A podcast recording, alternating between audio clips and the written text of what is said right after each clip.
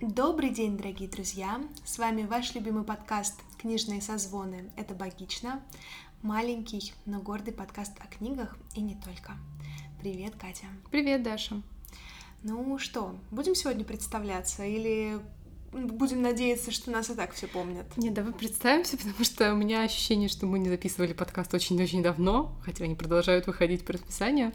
И, и забыли о нашей хочется, самоидентификации. Да, хочется самой вспомнить, кто я вообще есть. А, давай, наверное, каждый скажет про себя. Давай, начинай. А, ну, тогда я Катя. Я немножко искусствоведка, немножко феминистка, немножко литераторка, котомать в два раза. Вот, в общем, наверное, наверное, я сегодня такая. Что ж, мне кажется, достойный перечень обязанностей. А, я Даша, я клинический психолог, преподаватель психологии, единожды котомать и женщина, которая почти не брала книги в руки последние два месяца, несмотря на книжный подкаст. Как тебе, как тебе все удается? Ну, в этом-то и проблема. А, да, и сегодня мы собрались, значит, в рамках нашего гастрономического месяца октября, чтобы обсудить книгу Лонг Лит Вун о грибах и скорби «Путь через лес». И вообще расскажите, как вам наш гастрономический месяц?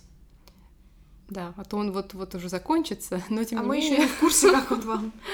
Да. да. Ну, мы поговорили о еде, мы поговорили о напитках, ну, о психологии. В Черном принце мы тоже поговорили. Это был сентябрь. Да. Бывают в жизни огорчения, что ж. Но в любом случае о Черном принце мы тоже поговорили. Послушайте, неплохой выпуск был.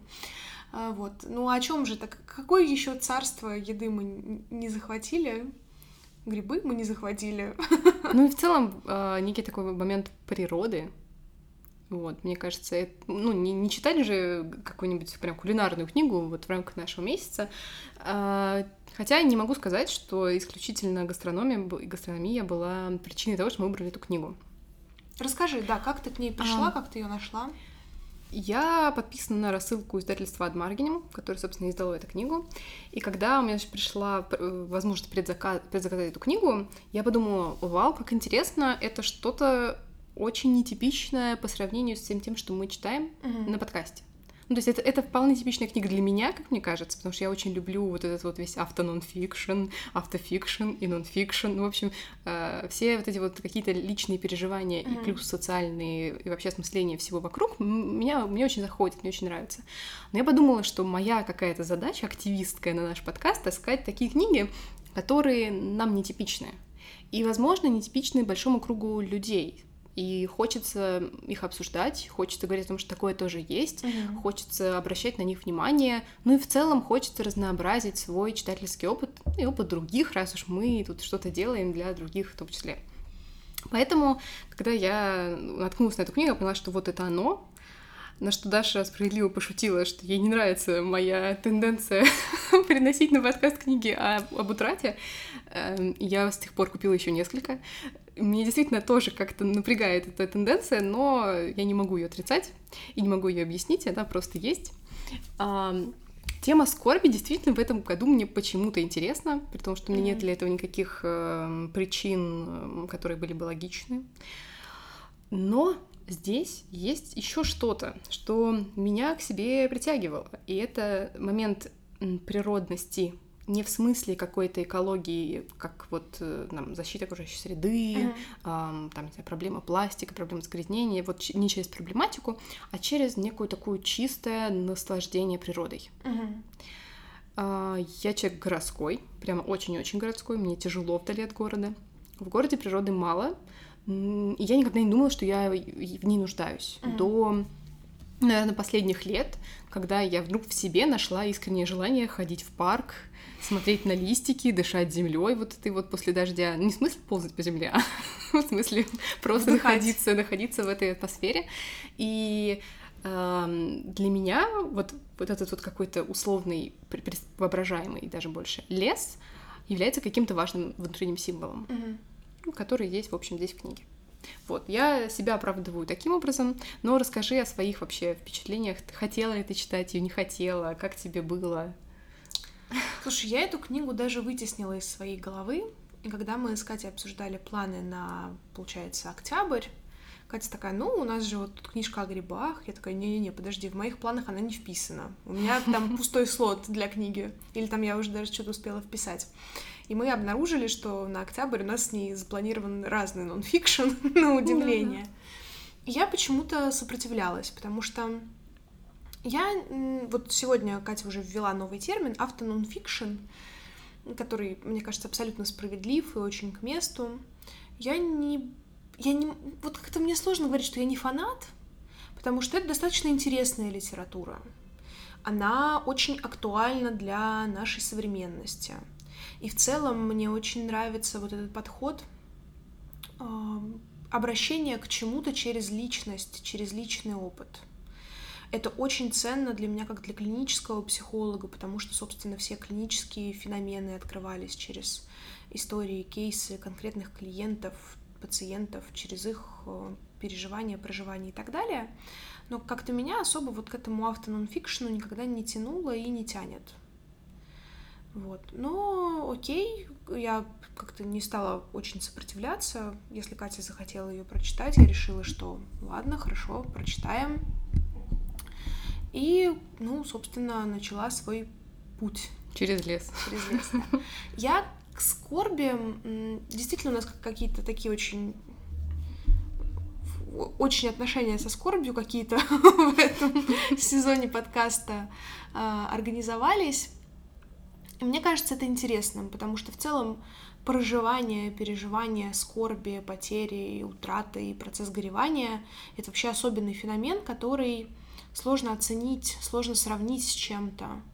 И не имея личного опыта переживания утраты, говорить о нем тяжело. Ты вроде как бы на словах понимаешь, ты можешь быть эмпатичен в отношении человека, который переживает этот процесс, но не сталкиваясь с ним, а, очень тяжело как-то вчувствоваться вот абсолютно искренне. Угу.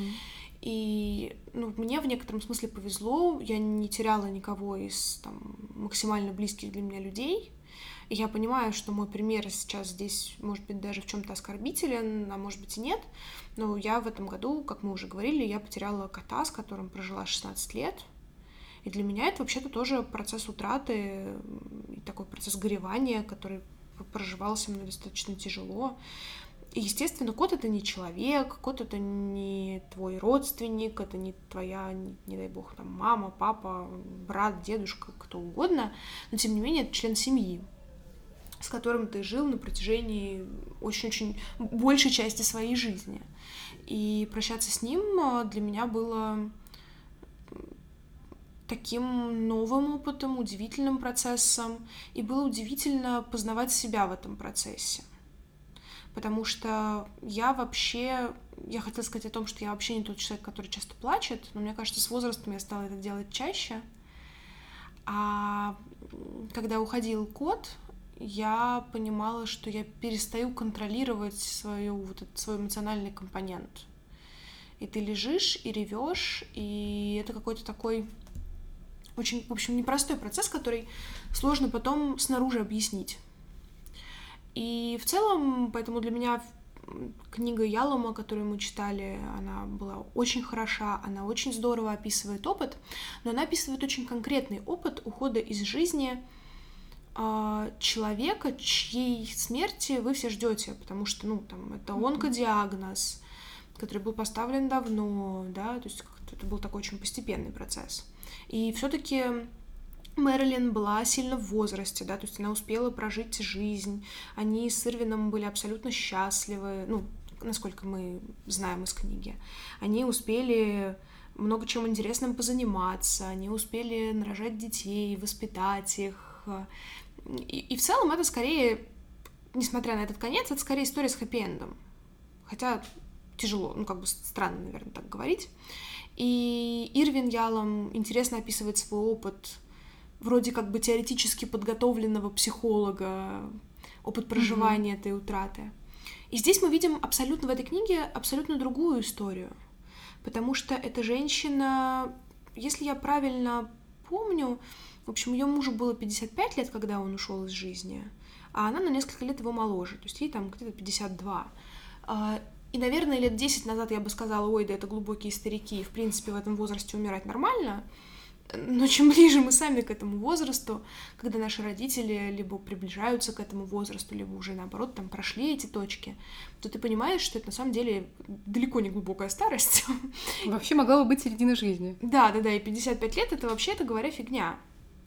И более того, а, муж а, автора ушел на работу, будучи здоровым человеком, не ожидая никаких проблем со здоровьем. И я вот не очень поняла, что это было, сердечный приступ, наверное. Да, это что такое? То есть это что-то, что, в общем, ей сказали, что это самая лучшая смерть, потому что он не мучился, ничего не понял и за пару секунд скончался безболезненно. Ну, наверное, с точки зрения теории, это действительно самая неплохая смерть. Ты не успеваешь вообще понять, что происходит, и, и, и все. Но это с точки зрения умершего. С точки зрения родственников, которые сталкиваются с такой неожиданностью, это, наверное, очень сильный удар. И в этом смысле это обе книги о скорби, о процессе проживания утраты, о том, как авторы справляются с этой утратой, как они проживают это горевание.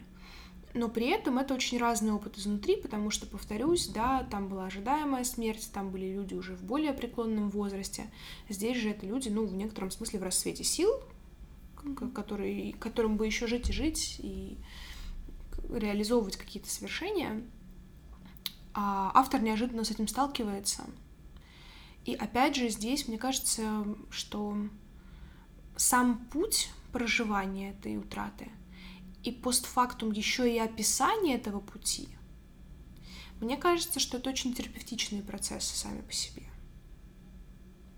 Поэтому это был действительно очень интересный опыт — Хотя читать о грибах было странновато. Даже не то, что странновато, а как-то просто очень неожиданно и необычно. Необычно, знаешь? да, согласна. И мне кажется важным отметить, что ну вот в книге, которую, про которую ты много говорила, о смерти и жизни Яломов, они психологи, и он тоже психолог, mm-hmm. и он очень много описывает именно с точки зрения специалиста, который работает с чувствами. А Лонг Литвун, автор нашей сегодняшней книги, она антрополог, Угу. И она как раз совершенно не дает своим переживаниям какую-то профессиональную вот эту вот оценку. Она максимально, ну, со, со своей картины мира, максимально описывает вот это вот состояние, вот эти какие-то моменты, точки, и при этом очень интересно вплетает их в, во всю историю своей, значит, своего погружения вот в это царство грибов э, и грибников. Угу. И э, помимо того, что мы действительно можем столкнуться с другим человеческим опытом, а мы также можем посмотреть и на некоторую социальную группу, которая да. максимально далека от нас и по своему образу жизни, и по своим интересам, и поразиться, насколько это вообще удивительный, необычный мир. Ты знаешь, я не знала, что э, Лонг Литвун антрополог. Она, по-моему, писала об этом прям в книге. Ну, может быть, это было просто вскользь. Может быть, но я, mm-hmm. видимо, не обратила на это внимания, но я подумала о том, что автор очень антропологично описывает свой опыт погружения в новое общество. И потом уже, когда я поняла, что все-таки она антрополог, Ага. Было очень забавно это сопоставлять, потому что действительно это, знаешь, как погружение в какое-то новое племя как она описывает их традиции, ритуалы, а как она описывает взаимоотношения людей внутри этой группы, вступление в эту группу, принятие группой э, самой э, Лонглит Вун вот это все было прям действительно очень забавно, как будто она действительно в какое-то племя в Африке попала, а не в норвежское академическое, ну, в некотором смысле, академическое общество. Грибников, да. При этом она ну, примерно там же описывает и свое вступление в общество вдов и вдовцов. Да, да. И а, это все время перекликающиеся вещи. И то, как она говорит о тех событиях, которые произошли, и смерти мужа, и как она пошла и там увлеклась этим mm-hmm. как-то случайно, там, не помню, туда случайно зашла на лекцию, ну, в общем, как-то Я случайно так поняла, что это было вообще их совместным замыслом. Она в начале книги об этом пишет, что, ну, может быть, это я не так поняла, но это вроде как было в их планах совместных, но как бы совместные планы не случились, и она решила сама туда пойти. Да, но я и к тому же, что я к тому, что есть вот этот вот момент того, что она попадает в другой мир, который раньше не был ее интересами. Да, да. И открывает для себя это. И с тем, как вот она продвигается шажочек за, за, за шажочком, Мгм. и в одном, и в другом мире, и это все сплетается в тексте. Текст э, здорово разделен на разные шрифты, где вот ты как раз видишь вот Мгм. эти вот моменты, когда у тебя про личное, когда у тебя про грибы. Помимо этого в тексте есть, ну, мне кажется, достаточно удивительные для такой книги вещи. Это какие-то рецепты блюд с грибами, Цветные и фотографии, цветные фотографии, грибов. да, что тоже совершенно для меня казалось эм, фантастически интересно рассматривать. А, По-моему, там есть еще что-то, какие-то справки про эти грибы. Ну, в общем, там на самом деле огромное количество всего. И а, в этом сама книга мне напоминает вот этот вот э, такой буйный мир природы, когда там есть очень-очень много всего. Есть деревья такие сяки, есть, я не знаю, трава, есть грибы, есть ягоды, есть животные, есть птицы, есть звуки, есть запахи, есть там, не знаю, ощущение температуры. Ну, то есть есть такой огромный-огромный спектр всевозможных эм, факторов, которые влияют на наши органы чувств. И ты, читая эту книгу, ну, понятно, что сжатым, но тоже ощущаешь все вот это разнообразие. И это мне показалось интересным. И это как раз то, с чем я не привыкла ста- сталкиваться в книгах. Ты знаешь, мне здесь... Я не могу таким опытом, как твой, поделиться, потому что я читала в электронном виде. И все-таки там а, не было вот такого, так- такой красивой подачи информации. Там, да, были сохранены иллюстрации все, но при этом я сейчас полистала книгу, и действительно ты читаешь ее как какой-то справочник, что ли, потому что действительно вклейки, какие-то разные шрифты, и все это формирует все равно определенное настроение. Но да, ты знаешь, я соглашусь с тем, что мне очень понравилась компоновка информации. Потому что автор очень и художественно, и как-то понятно сплетает воедино две вот эти темы. О грибах и скорби. Ну, уж извините.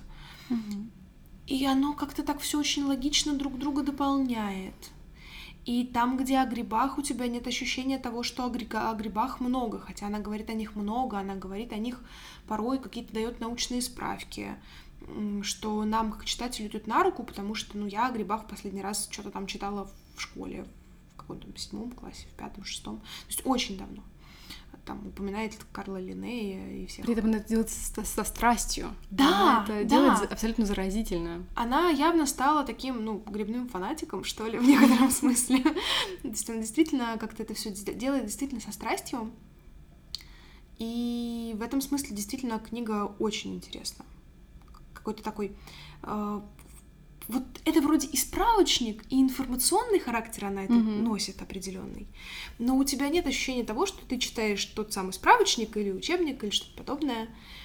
И ты вроде как бы немного начинаешь утомляться от грибов, тут же она перескакивает на свой опыт проживания утраты. Но там тоже есть эти включения грибные, а в грибах есть опыт э, включения каких-то ее переживаний. И за счет вот этого смешения, слияния всех этих процессов, потому что ну, мы же так и чувствуем на самом деле. Одновременно много разных переживаний, мы их не можем разделить по кучкам, ну, постфактум рефлексируем. Можем, но в процессе нет. И вот это дает книге такую прям ощущение жизни. Мгм. Она очень воздушна, она очень легко читается на самом деле. И как-то вот это в ней привлекает, наверное, я бы так сказала. Да, при этом мне еще показалось, что эта книга очень успокаивающая. То есть она, да, в каких-то моментах, когда вот, особенно в самом начале, когда, собственно, автор сталкивается со смертью, ну, это вызывает в чутком читателе, в эмпат- в эмпатичном читателе какую-то тоже э, эмоциональную реакцию, какие-то, может быть, переживания, там можно всплакнуть при желании. Но при этом это все равно что-то очень такое тер- терапевтично заботливое, что ли. Ты когда ее читаешь, ты в некотором смысле, ну, я не знаю, как закутался в пледик. То есть, как бы тебе хорошо должно быть. Вот есть фильм, фильмы жанра feel good, но они обычно такие легкие Да. какие-то. А здесь а, это абсолютный feel good, но при этом ты как бы сталкиваешься и с очень важной темой, и с переживаниями честными другого человека, и с каким-то совершенно запредельным другим, незнакомым тебе до этого миром. И это все перед тобой вот так как-то раскрывается, и с такой заботой о тебе при этом, что я вот еще раз удивилась в этот момент. Ты знаешь, у меня есть две гипотезы здесь. Первое, что очень часто люди, переживая какой-то сложный жизненный опыт, они на определенном этапе уходят в некоторую агрессию. И эта агрессия проявляется как в отношении самого себя, так и в отношении социума. Mm. Но это, знаешь, это вот просто как забившийся зверь, который кусает еще сильнее, просто потому что ему самому больно. Здесь же автор то ли уже прожила этот этап, то ли, может быть, у нее в принципе не было этих чувств. И поэтому она как-то очень открыто просто делится своим опытом. И за счет вот этой открытости и честности и создается вот это переживание теплого какого-то проживания таких непростых переживаний. Это первая моя мысль. А вторая моя мысль о том, что очень часто разного рода общества, они все-таки закрыты. Закрыты, и участники очень часто в отношении других людей относятся как-то снобски. Mm-hmm. И я думаю, что в этом объединенном обществе грибоведов Осло тоже есть какие-то такие снобы, которые там свысока смотрят на остальных людей, которые там, не знаю, знают шампиньоны и вешенки. Вот.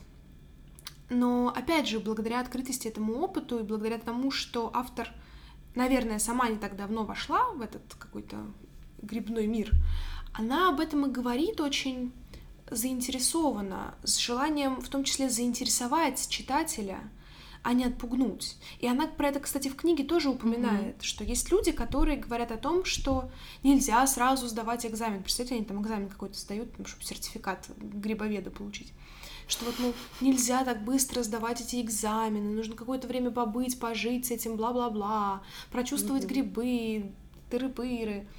А, короче говоря, они еще больше закрывают это общество от всех. И там, как они очень ревностно относятся к этим своим грибным местам. Там вы что, там такая вообще война за эти грибные Нет, места? Нет, грибные места, кстати, это очень человечно. Она тоже описывает, что у нее тоже такое появилось. Но вот представляешь, ты идешь по лесу, и ты вот находишься на этой грибной охоте. Нет, я это прекрасно И ты понимаю. находишь место, где есть куча. Там классный момент э, в середине книги, она позвала своего негрибного друга, чтобы он ей помог дотащить, потому что там было слишком много там, да, ее любимых шампиньонов. Да. И, а он просто первому встречному рассказал про это место, не ощущая какая-то ценность для да. Нее, и она так сильно обиделась, я абсолютно ее понимаю в этот момент. Да. Потому что это как будто твое сокровище просто от тебя оторвали, отдали как будто незнакомому. Ну, просто это такая часть, присущая именно самому сообществу, то, что угу. как-то не является частью нашей нормы. Угу. И вот это, мне кажется, тоже важная черта автора, что она открыта, с живостью, с интересом, с удовольствием делится с нами знаниями об этом во всем грибном мире, без GPS-точек, конечно, в Осло, где можно там эти майские какие-то августовские грибы найти. Вот. Но тем не менее, она действительно старается привлечь к этому закрытому миру и показать его изнутри. И мне, возможно, кстати, это тоже особенность а, ее профессии, потому что антропологи, они же должны быть э, вот такими открытыми к опыту и должны уметь показывать. То по другим, да. Да, да, да, да. Поэтому мне кажется, здесь вот всего... Все хорошо сошлось. Да, да, все как должно быть. При этом еще она поднимает интересную тему а, отношений, разного отношения к смерти и к скорби в разных культурах. Она да. принадлежит к малазийской культуре. Она приехала в Норвегию, будучи студенткой, то ли по обмену, то ли на какую-то стажировку. В общем, угу. буквально так случайно встретила там своего будущего мужа, а он архитектор. И, в общем, и Таким осталась. образом, да, она осталась в Норвегии, и она, а, с одной стороны, носитель вот своей малазийской культуры, с другой стороны, она уже достаточно интегрирована за много лет в норвежскую, и наверняка она прекрасно знает норвежский, и, mm-hmm. в общем, воспринимается как некий свой, раз она даже вот попадает в какие-то такие очень э, инклюз... эксклюзивные общества, вроде грибного. А, и она описывает, что как будто норвежцы более как-то закрыты к смерти, у них меньше каких-то важных ритуалов да. прощания, а, что в ее культуре есть ритуал, когда родственники сами одевают, умывают, готовят, готовят да. тело к погребению. Здесь такого нет, здесь все готовы как бы у тебя взять эм, ну, помочь тебе, mm-hmm. ну, в общем, тебя полностью от этого всего изолировать, и она ощущает, наоборот, от этого какую-то такую эм, странную, странный механизм по как будто отлучения тебя от твоих чувств, Мгм. от твоей скорби, и про то, как с ней э, боятся заговорить их общие знакомые, боятся как-то вот упоминать ее мужа, а при том, что ей наоборот хочется, ей бы наоборот хотелось все это еще раз проговаривать. Вот это Стараются показалось тоже тему. очень интересным, и а, это, вычер- это просто наводит на мысль о том, что действительно у нас у, вс- у всех даже внутри одного общества, одной культуры, в зависимости от семьи или каких-то еще, не знаю, исторических, территориальных особенностей, Мгм. могут быть совершенно разные ритуалы Да. и разные отношения, вот что к смерти, что к другим каким-то важным, сложным вопросам жизненным. И мы действительно не замечаем этого на повседневной жизни. Эта книга вот, кстати, даже грибы — это то, что мы не замечаем на повседневной жизни. Когда я начала ее читать, я начала просто, ну, не, как-то ненарочно, что ли, быть более... как-то сфокусировать свое зрение так, что я смогла заметить грибы вот буквально в своем дворе. Скорее Мгм. всего, они, конечно, ядовитые, и выглядят они вообще не очень привлекательно, но тем не менее я вдруг поняла, что а вот они на самом Мгм. деле вот тут есть прямо у нас под носом. А, Я, правда, не видела их в парке или еще где-нибудь, поэтому такие, скорее, какие-то помойные грибы, условно. Ну, то есть, которые растут вот ну, почти на помойке. А, И я подумала, что вот как с грибами, мы можем ходить по лесу и не замечать их, если Да. мы не настроим свое зрение. Точно так же мы не замечаем самых разных аспектов. Аспектов, э, которые никак не отражены в нашем личном опыте. Слушай, ну мне кажется, это какое-то очень понятное и очень естественный процесс, потому что мы не можем замечать всего. Наши сенсорные механизмы, не только сенсорные, они будут перегружены, и мы умрем через день восприятия. Нет, это понятно. Я к тому, что мы зачастую даже не даем себе в этом отчета. Конечно, конечно. И наоборот, вот здесь как какой-то новый опыт, он всегда очень полезен и приятен. И мне очень отозвалась твоя мысль, а вот я, правда, не помню, ты ее в подкасте говорила или до этого. Ну, Наверное, в озвучь. подкасте. Не помню. Да, о том, что а, ты как-то идешь и воспринимаешь окружающий мир, всю эту красоту вокруг себя, и ты не, не задумываясь это делаешь очень часто. Мгм. И мы концентрируемся на каких-то вещах в зависимости от нашего жизненного этапа зачастую просто. В зависимости от нашего настроения, от переживания. И какие-то интересы, они с возрастом появляются, потому что раньше там, меня затянуть на какой-нибудь отдых в деревне или там куда-нибудь в какую-нибудь природу, это было чем-то невозможным, мне это было неинтересно, и мне это не казалось нужным. А летний опыт пребывания в Карелии показал, что нет, это шикарно, это замечательно, это дарит мне очень большое количество положительных переживаний, очень сильных переживаний. И там в этом смысле хождение в лес может быть действительно в 50 с небольшим лет мы с тобой тоже пойдем по грибы, по ягоды, будем там свое грибное общество организовывать. Я бы уже сейчас пошла бы в грибы, на самом деле, после этой книги я О, как нет, щас я не задумалась. пойду.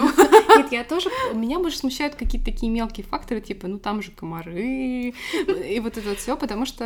Я, кстати, хотела спросить, был ли у тебя опыт хождения по грибы в детстве? И, соответственно, пока я читала, я тоже у всех, кого могла спросить, вот кто был у меня вот в доступности, я такая, а ты вообще ходил? Потому что я вдруг поняла, что на самом деле это достаточно нетипичный, может быть, опыт для людей, которые так же, как и мы, живем в большом городе. Мгм.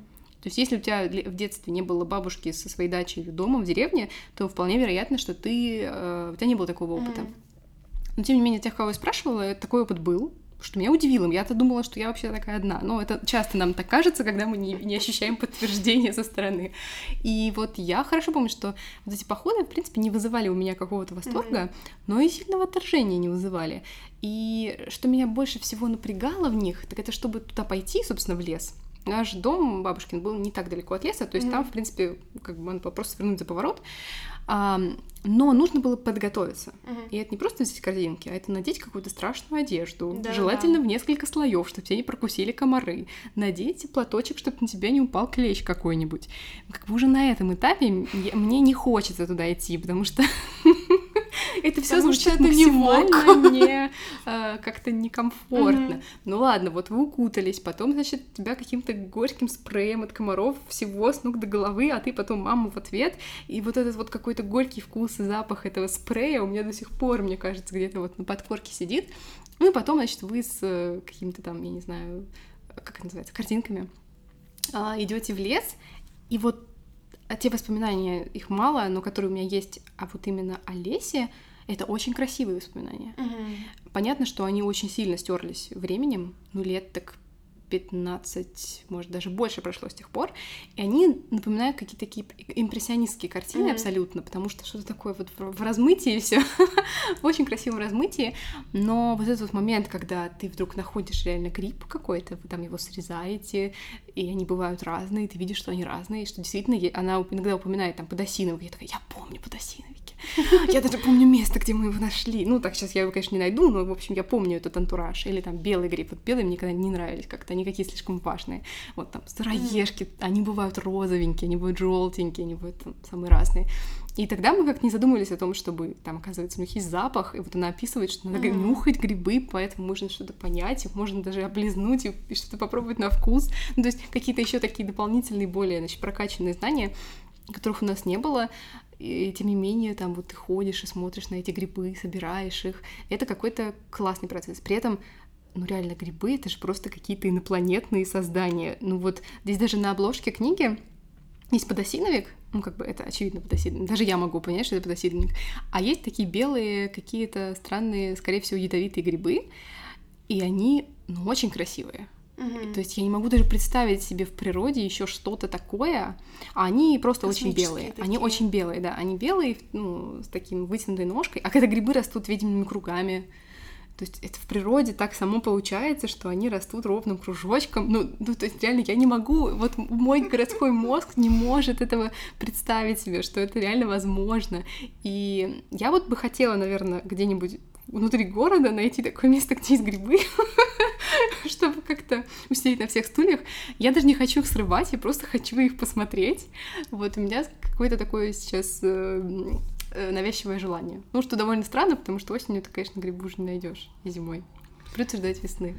Ой, слушай, да, у меня тоже в детстве было опыт хождения за грибами, но мне это все очень не нравилось, потому что это было еще до школы, и, наверное, вот в начальной школе весь этот процесс. Это было на даче у моих родственников, и тебя действительно одевали в странную одежду, причем еще и не твою, а какую-нибудь старую одежду твоей сестры.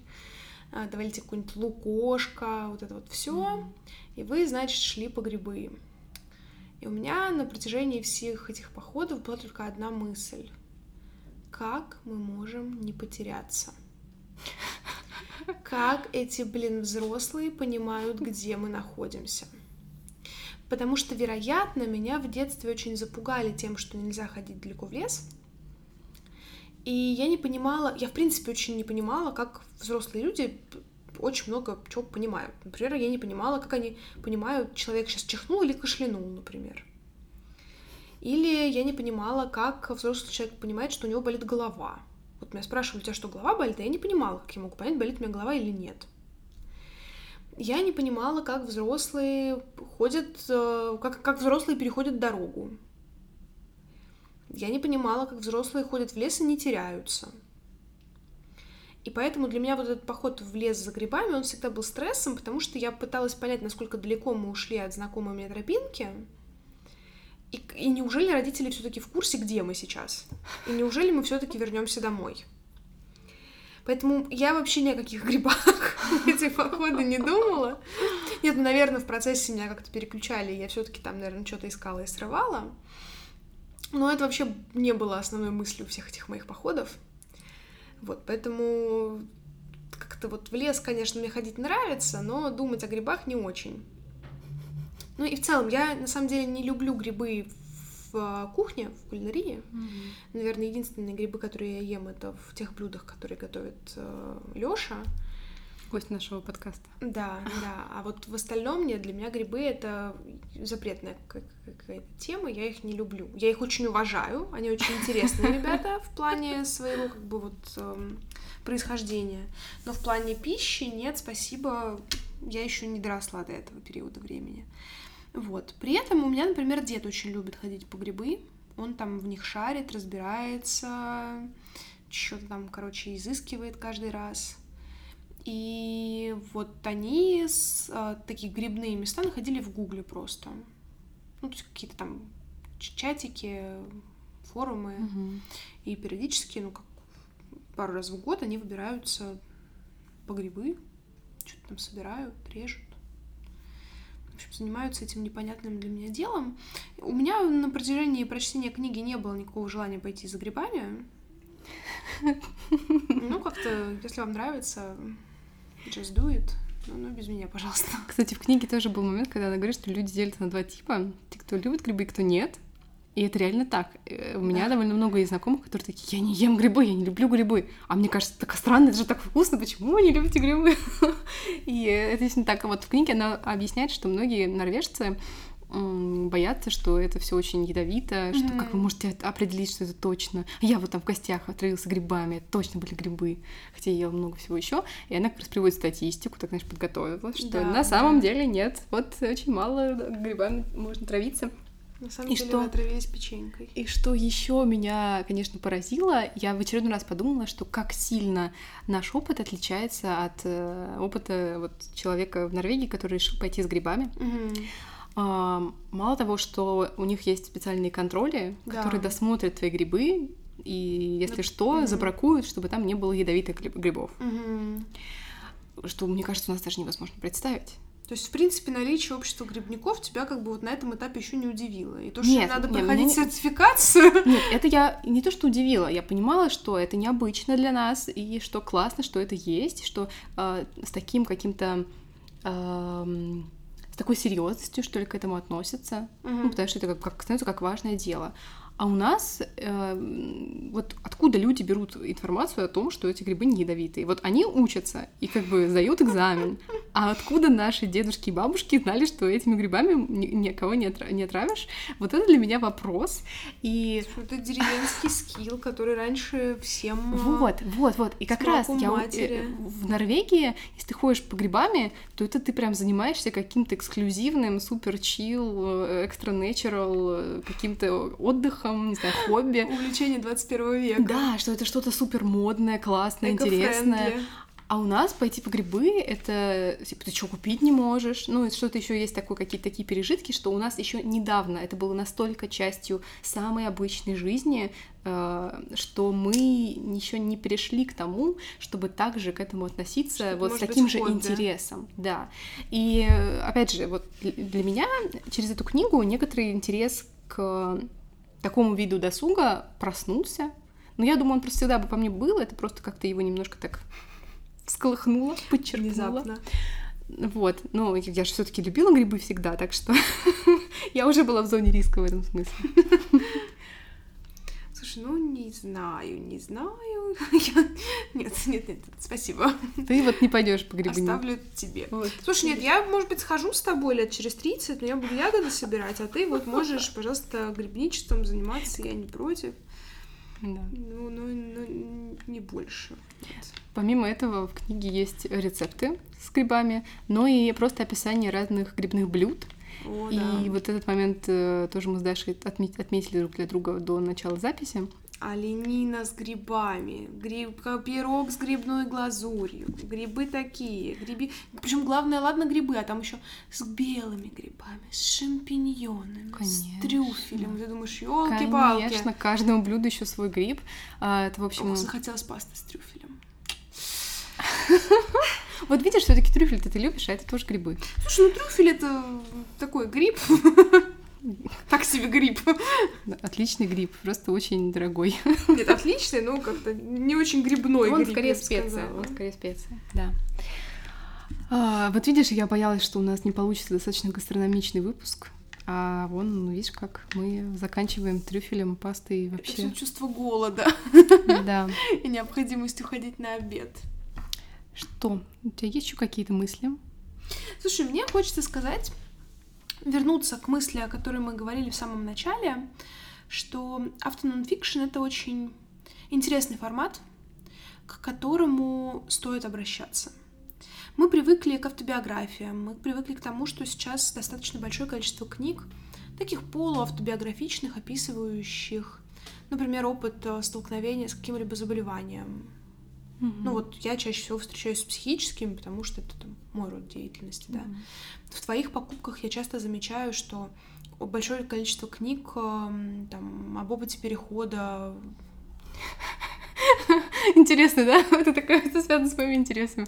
Я не могу сказать, что это связано с моими непосредственными интересами. Нет, это ты, скорее... ты же этим заинтересован, а, если ты это читаешь. Да, это скорее некий момент интереса к разным темам. Да, вот, вот для да. меня это именно через разные темы. Нет, я тут как Мгм. бы не, не, не стигматизирую ничего. Нет, я к тому, что это реально очень прикольно, это очень интересно и позволяет по-другому смотреть на разные вопросы. Вот знаешь, про... Есть же такая фраза, что не оценивай путь другого человека, если ты не прошел его в тех же тапках. Мгм.